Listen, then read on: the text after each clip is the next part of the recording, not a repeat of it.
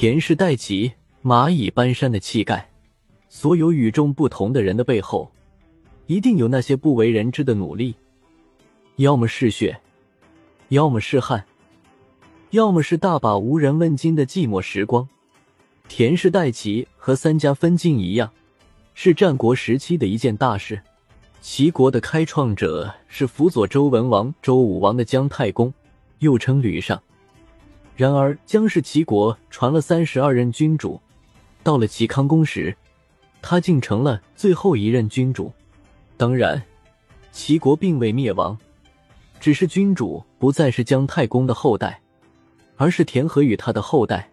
田和本人得到了周安王的认可，成为诸侯，他也被后世称为齐太公。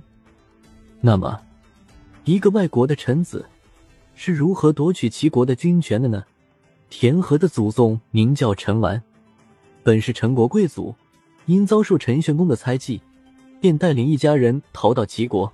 齐桓公任命他为卿，陈完禀告说：“我作为一个外国臣子。”寄居在齐国，有幸不负劳役，就是对我的恩惠了，怎能担任高官呢？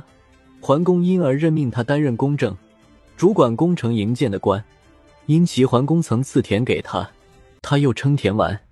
从田完往下，田氏经过五代，到了田桓子，齐国也换了九个君主。到了齐庄公时期，田氏已经成了齐国响当当的贵族。齐庄公甚至将女儿孟姜嫁给了田桓子，也就是从田桓子开始，田氏贵族开始和齐国君主一系的贵族争夺权力，开启了夺权的漫长道路。田桓子为这个家族树立了领导典范。齐国的大贵族主要有三家，除了君主吕氏外，还有长期担任上卿的国氏和高氏，这两氏同为姜太公的后裔。属于齐国王室的旁系，是齐国的支柱性家族。田氏要取代姜姓的吕氏，必须削弱这两个家族的势力。齐景公临死前，让两大家族的当家人国下高张辅佐太子图即位，是为晏孺子。田桓子的儿子田离子一向与齐景公的另一个儿子杨生交好，想拥戴他做国君，这也是除掉国高两家的一个机会。他表面上支持国高二人为相，私下却在大夫中间散播不利于二人的消息。转头，他又对国高二人说：“最初大夫们都不支持晏孺子，但你俩支持他。如今大夫们人人自危，都想作乱。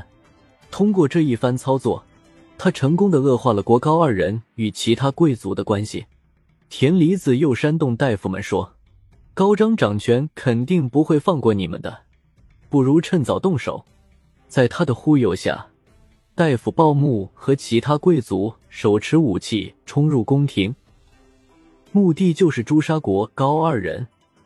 虽然晏孺子也被殃及，但他跑掉了。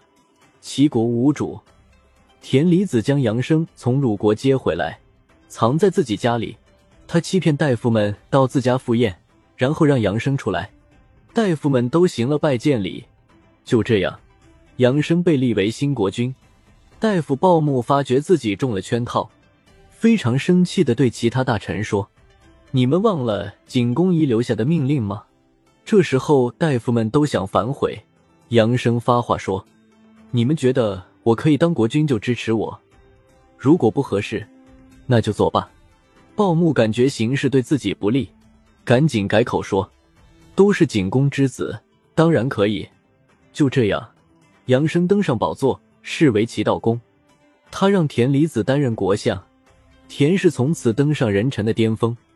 从田离子开始，田家世袭相位，极大的削弱了齐国的军权和影响力。早在齐景公时期，老百姓向田家借贷粮食，是按照旧度量衡借的，还的时候。田家却允许按新度量衡还，旧度量衡是大斗，新度量衡是小斗，也就是说借的多，但是还的却少。老百姓都感恩田家的恩德，齐国的民心从吕氏转向田氏。名臣晏婴就预测，将来田氏会代替吕氏成为齐国的国君。齐景公问该怎么办，晏婴认为应该用礼来约束。一方面，加强管理，不允许大夫们损公肥私；另一方面，只准在自己的采邑施恩，手不能伸到国君的地盘上来。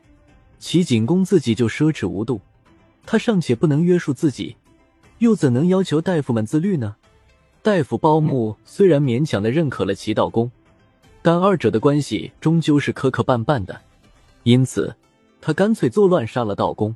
贵族们又让道公的儿子即位，视为齐简公。齐简公任命田离子的儿子田成子和监止担任左右相。监止一族的另一个贵族子，我不满意田氏掌权，想诛杀田成子，还把这个消息告诉了田成子的远房族人田豹，并说杀了田成子后，准备让田豹填补田家留下的权力空缺。田豹一听。立刻将这个消息透露给了田成子。就这样，田成子发动反击，将子我和监止一起杀掉了。在诛杀子我时，齐简公想有所为，但太史子瑜却说，田横及田成子不敢作乱，他只是为国除害而已。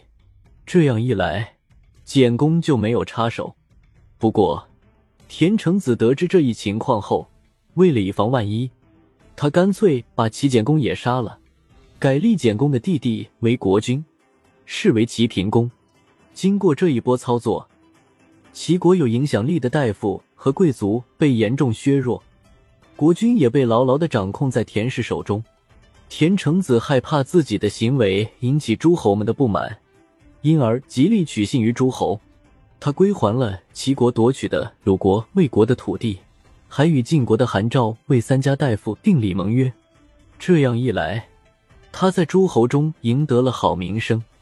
田成子还扩大了自己的封邑，使得田家地盘比国君拥有的还大。田成子有七十多个儿子，后来全在齐国的城邑为长官大夫。齐康公履代即位后，沉湎于酒色，使其道德影响力进一步下滑。这位国君在位的十四年间，彻底纵容田氏掌控齐国。田氏的当家人田和将齐康公迁移到海滨，给了他一座小城当食邑。齐康公十八年（前三八七），田和与魏文侯周天子新册封的诸侯会晤，请求他支持自己。代为向周天子申请，也认可自己的诸侯地位。魏文侯就是晋国的大夫，尚未成为诸侯的，他当然要支持田和。一年后，周安王对田氏进行认证，田氏从而代替了吕氏。田氏代齐，共经历十代，用了两百八十六年，从一个流亡贵族到一国之君，他们犹如蚂蚁搬山一般，一代又一代朝同一目标前进，毅力之坚韧。手段之诡谲，在古代政治史上也十分罕见。